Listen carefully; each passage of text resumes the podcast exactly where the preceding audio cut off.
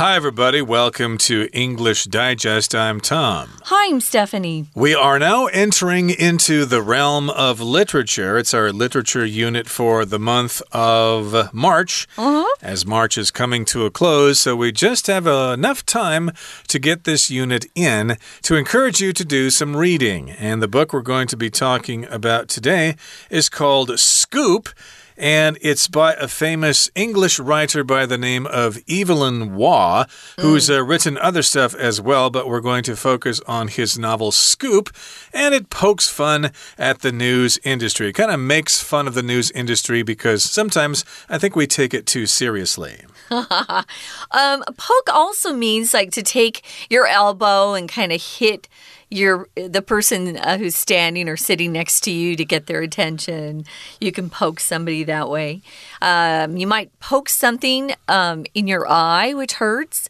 But if you mm. poke fun, as Tom said, poke fun at something or someone, you make fun of them for being kind of silly or uh, you're kind of mocking them. So, we're going to talk about this uh, novel called Scoop that was written by someone who spent quite a bit of time as a journalist. So he kind of knows what's going on out there in the real world. So we're going to uh, we're going to talk about the plot for the first couple of days, and then talk about the author. But in any case, uh, his name is Evelyn Waugh, and his story is called Scoop, and that's what we're going to summarize today and tomorrow, and then the day after tomorrow, we will summarize uh, his actual history. We'll talk about the writer himself, but let's summarize story. the novel here. Let's uh, read the first part, and we'll be right back. John Boot is a successful novelist, but he wants to leave Britain for a while to avoid a romance that has gone wrong. He uses his influence to obtain a position as a war correspondent in the African Republic of Ishmaelia, where a civil war is said to be in progress. However, owing to confusion on the part of the owner of popular newspaper The Daily Beast, the job is given to the Beast's part time nature writer, William Boot.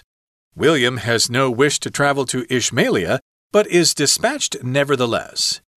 William takes a private plane to France and offers a spare seat to a British man who seems in a hurry to depart. The man who doesn't introduce himself later meets William on a train and promises to repay the favor someday. Aboard the ship to Africa, William makes the acquaintance of Corker, a somewhat crude journalist for a news agency. Corker explains that foreign correspondents mostly make things up, while newspapers print whatever supports their editorial position. The two finally reach their destination, Jacksonburg, capital of Ishmaelia. However, nothing of interest seems to be happening. The city is crammed with journalists, but there's no fighting, no rebel army, and nothing to report. One journalist learns that a Swiss man has a false beard and reports that a Russian agent is stirring things up in Jacksonburg, but this is quickly denied. Frustrated, Corker and the others drink and complain while William tries to understand matters. William's superiors back in London make urgent requests for news bulletins, but he has something else to occupy his mind. He has fallen in love. Let's get going, guys. Our title is Scoop.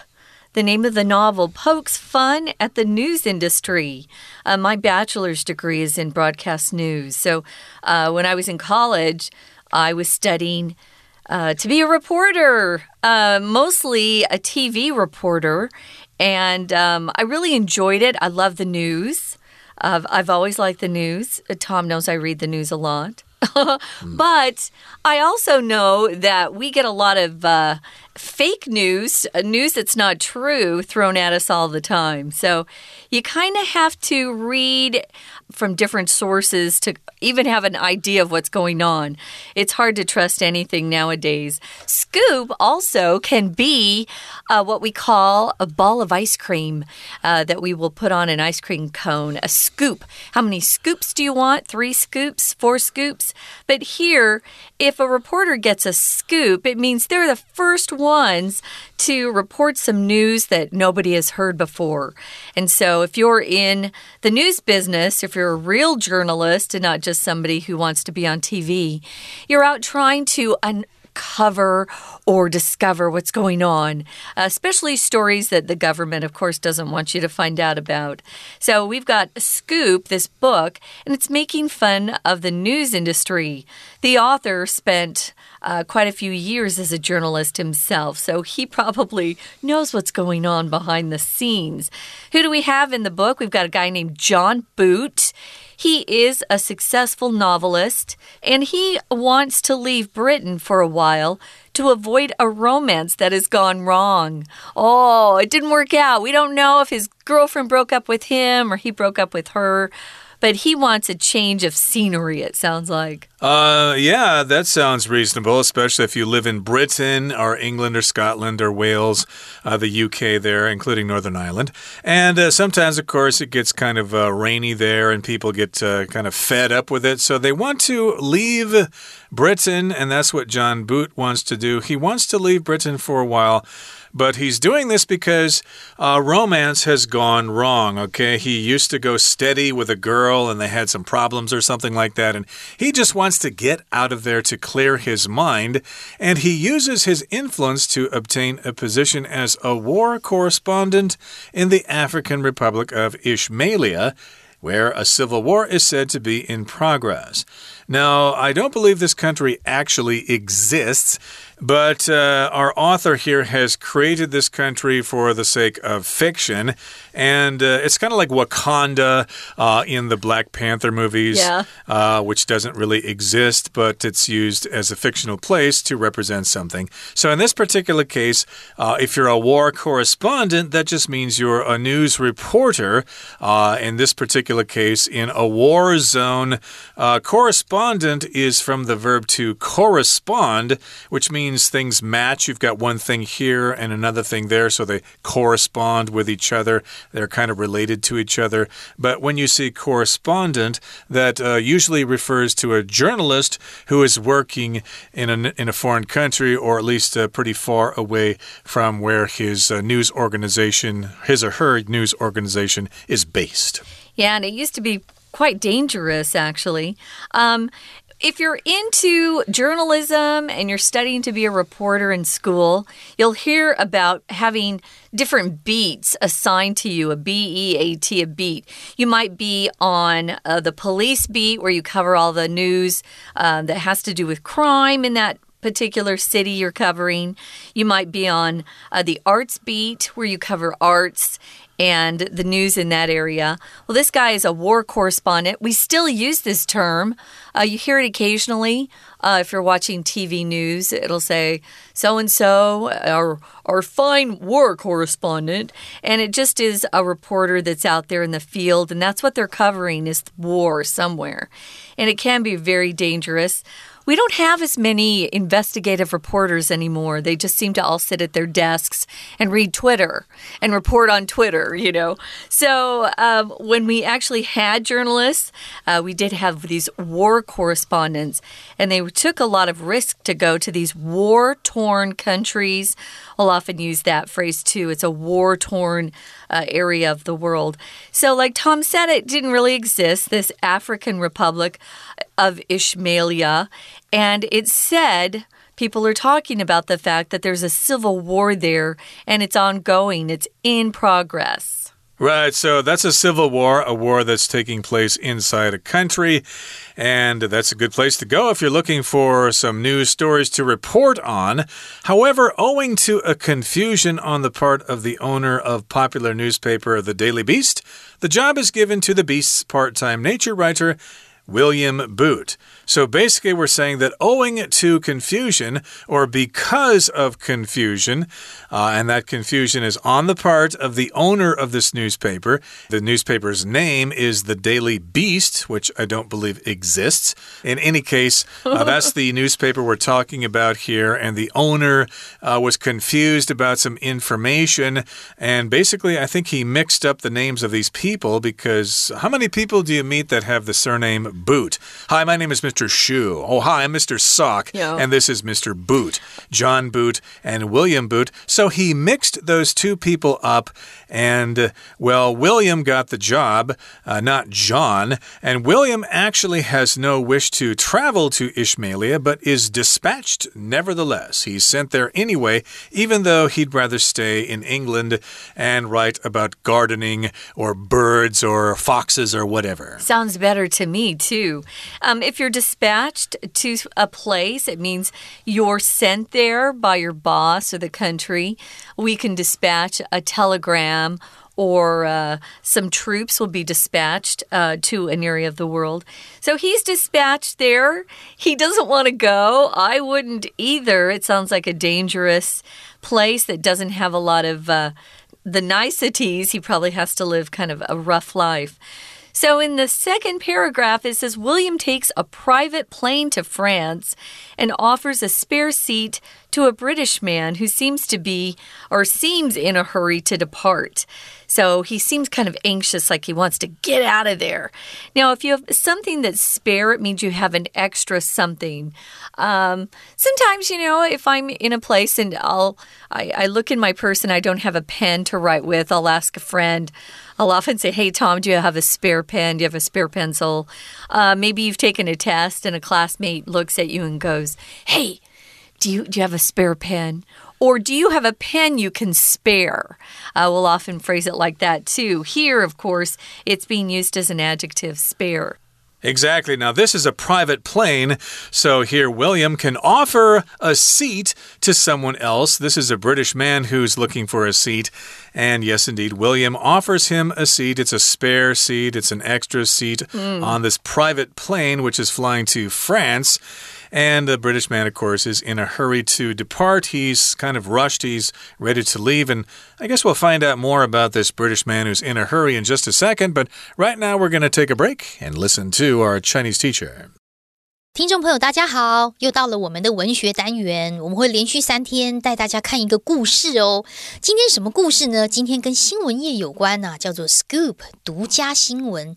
好，那这是什么故事呢？我们每次说啊，说故事的时候啊，就有五个 W 一个 H，所以人事实地物要交代清楚啊。那过程如何啊？到底是谁呀？主角是谁？出现在第一段第一句，这主角就是一个 John Boot。John Boot 他是谁呢？他本来就是一个成功的小说家嘛，但是呢，他想要离开英国，为什么？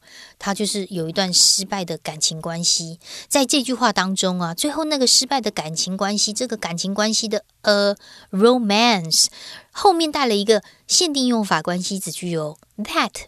一直到句尾的地方，请左右挂号起来。那主角呢？这个张布的他就利用自己的影响力。总而言之，因为他是成功小说家嘛，他就获得了一份住在非洲以什马利亚共和国的战地记者的位置。因为听说那里的有个那个 civil war，有个内战，他就想说就过去那边逃避这个感情。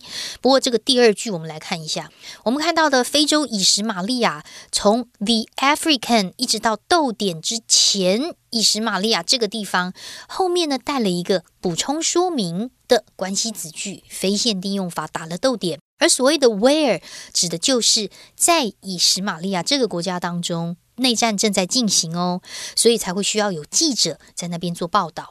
好，那结果呢发生了一个美丽的错误，也就是因为《每日野兽报》的。老板呢，他分不清楚啊，John Boot、Mr. Boot，结果这个工作就被交给了《野兽报》的另外一个兼职自然作家，叫做 William Boot。那莫名其妙的 William Boot 要被派到以什玛利亚去，虽然他不愿意去了，但是他还是过去了。当他搭了一个私人飞机要前往法国的时候呢，他刚好把多出来的座位提供给一个似乎急着出国的一个男生。接下来，在第二段的第一句有一个限定用法的关系子句哦，先行词在句子后面一点点，叫做 a British man，有一个英国人。这英国人呢，who 到句尾，who seems in a hurry to depart，好像急着要离开，所以 William 呢就好心的直接让座给他。We're going to take a quick break. Stay tuned. We'll be right back.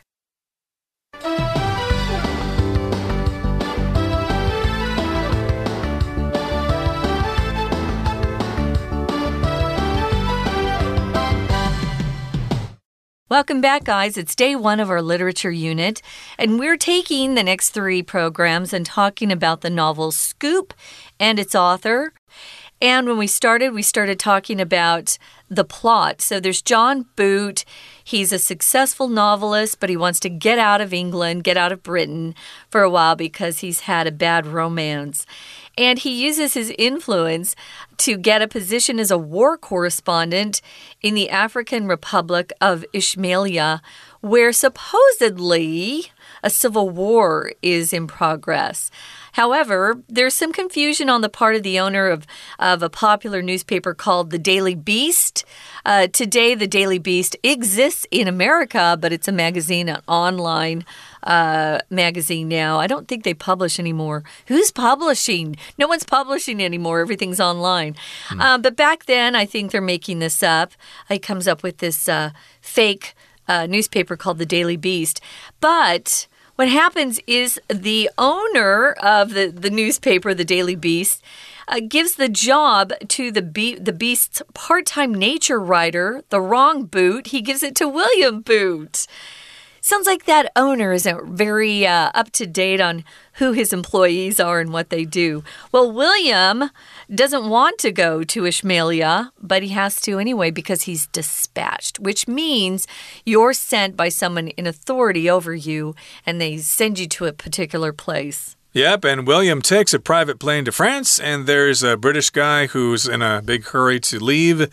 And so William offers him a spare seat on the plane, and the man who doesn't introduce himself later meets William on a train and promises to repay the favor someday. If you repay somebody, you pay them back for a favor or for money they lent you. Mm. Uh, Mr. Hmm. John once borrowed 10,000 NT dollars from me, and he repaid me about two or three weeks later.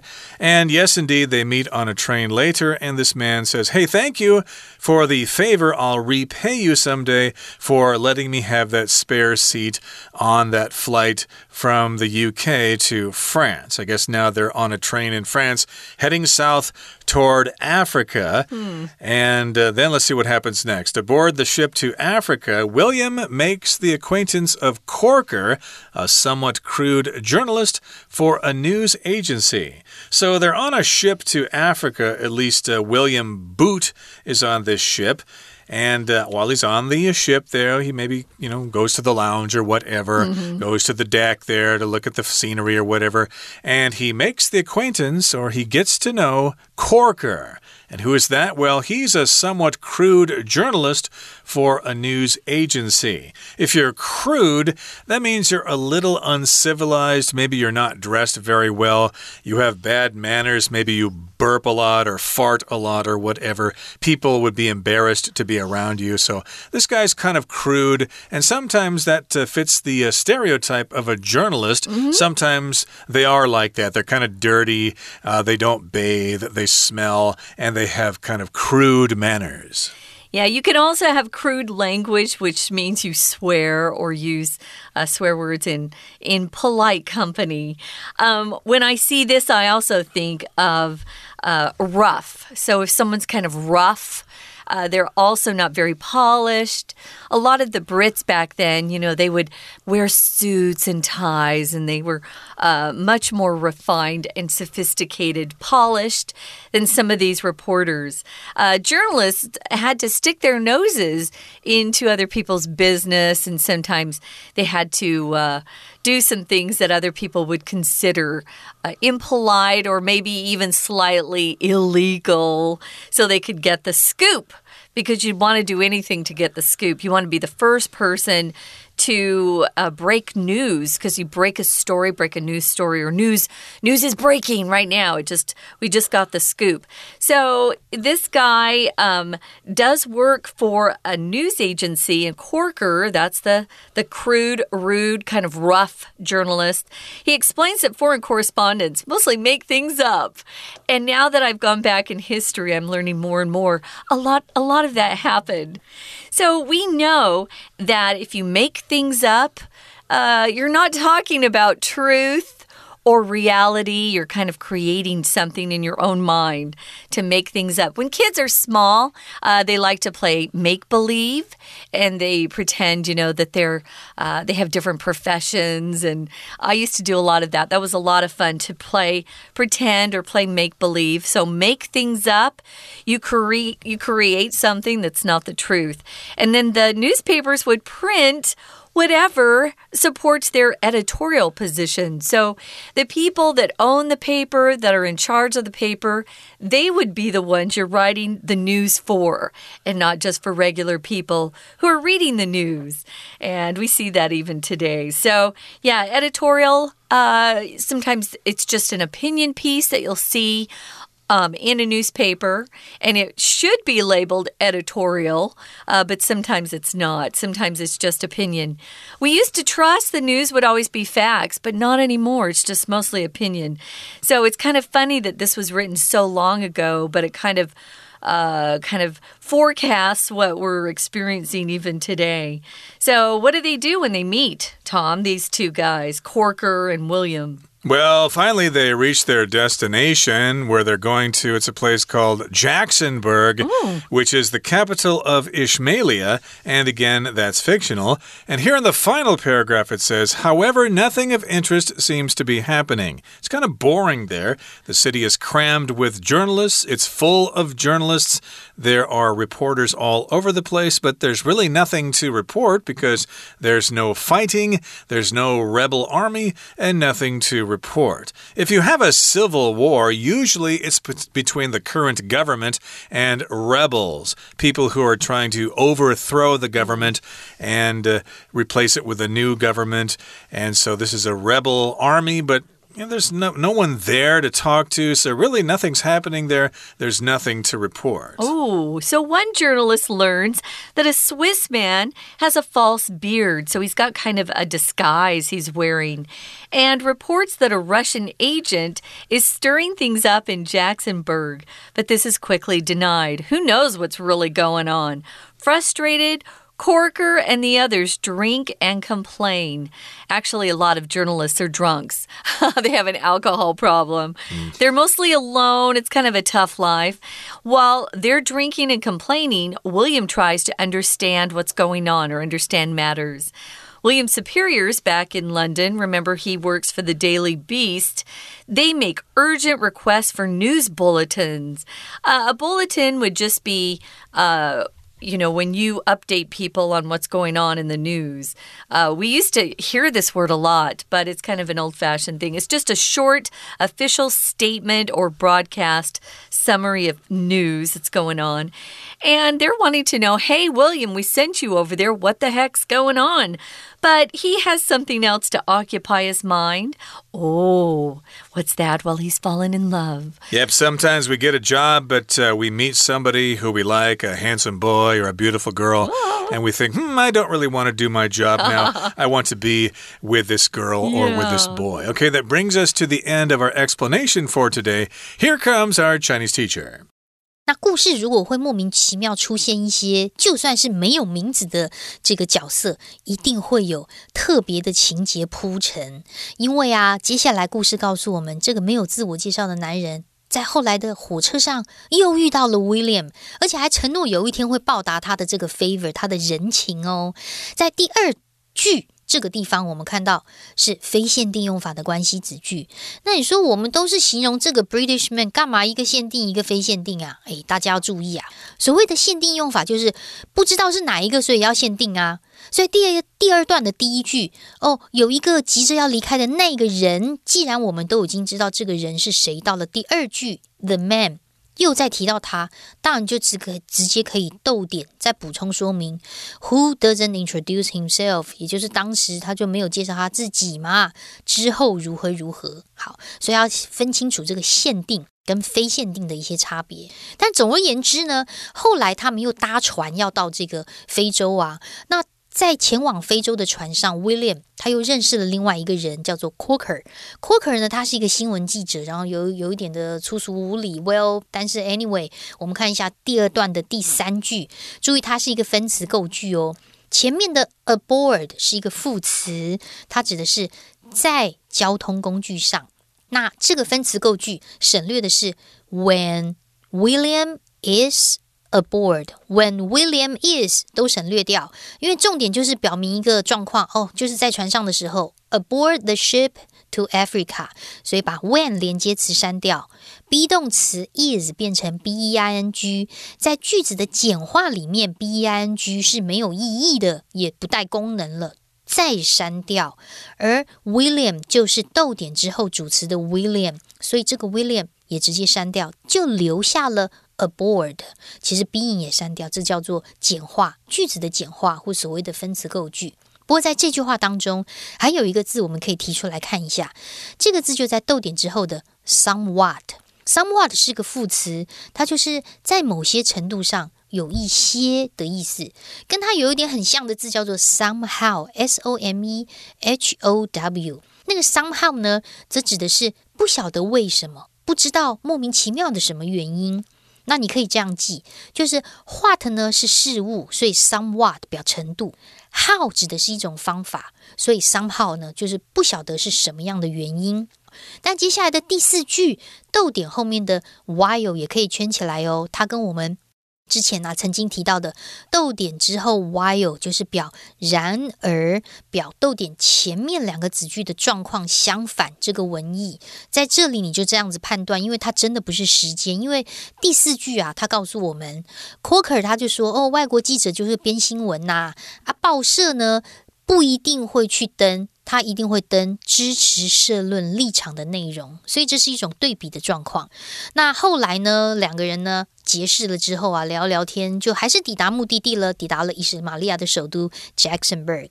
不过到第三段，好像没有什么发生什么战事啊，而且城市都挤满了记者，没有冲突，没有叛军，nothing to report，根本没什么可以报道。那他们就想说：“哎呀，怎么会这样呢？”Coker 跟其他记者都觉得心灰意冷，他们就在那边喝酒抱怨。但是 William 就在想，到底发生什么样的事情？第三段第四句，我们又看到一个分词构句，诶，省略的是 because 这个连接词，主词是 Coker and the others，跟其他的记者，也就是逗点之后的主词啦。还有一个 be 动词 are 也删掉了，只留下了。被动式的 frustrated，觉得很挫折，他们就喝酒抱怨。好，同样在这句逗点之后的 while 也是一个表对比的状况。然而呢，William 跟他们的状况不一样哦，他则是在想说，到底发生什么事？那故事呢，到今天的结尾是 William 在伦敦的上司啊，就告诉他说：“哎，赶快来给我一些新闻快报啊！”可是却有其他的事。占据了 William 的心头，因为他爱上某人嘞。我们明天还要继续听故事哦。我是安娜，我们明天见。That's it for today. I suppose you're all looking forward to our next program when we continue to summarize our featured novel for the month of March, Scoop, by Evelyn Waugh. Please join us then from all of us here at English Digest. My name is Tom. I'm Stephanie. Goodbye. Bye.